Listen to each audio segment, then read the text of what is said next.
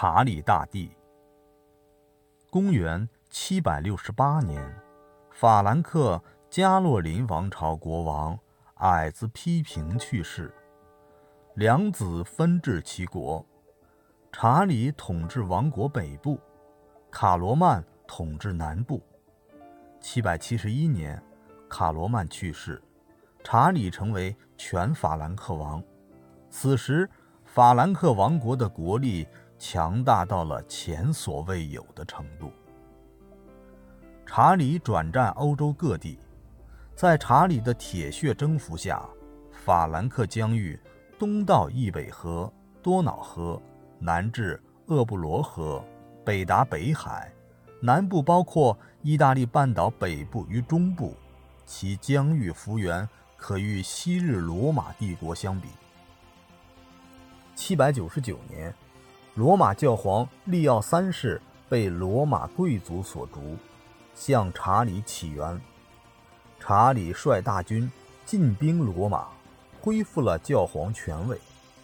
八百年圣诞节，利奥三世在罗马圣彼得大教堂为查理加冕，称其为罗马人的皇帝。从此，西方史书称查理为。查理曼意为查理大帝，把法兰克王国称为查理帝国或加洛林帝国。接下来，查理把他的广大帝国分成了九十八个郡，首都位于德国西北部的亚亨。查理对基督教极为热诚和虔信，他在亚亨修建了许多金碧辉煌的宫殿和教堂。下令教会和寺院办学，并在宫中成立学院，广泛招聘僧侣学者来讲学。查理曼在统治法兰克王国的四十四年间，用武力使国家的版图几乎扩大了一倍。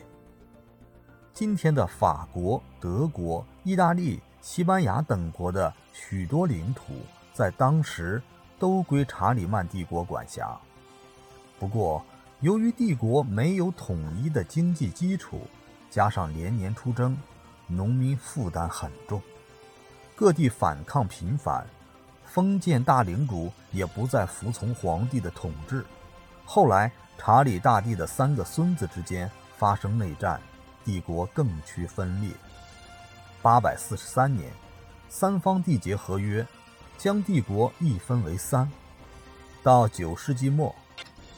在查理曼帝国的旧境上分布着三个主要的王国，一个是西法兰克，即法兰西王国；一个是东法兰克，即德意志王国；还有一个是意大利王国。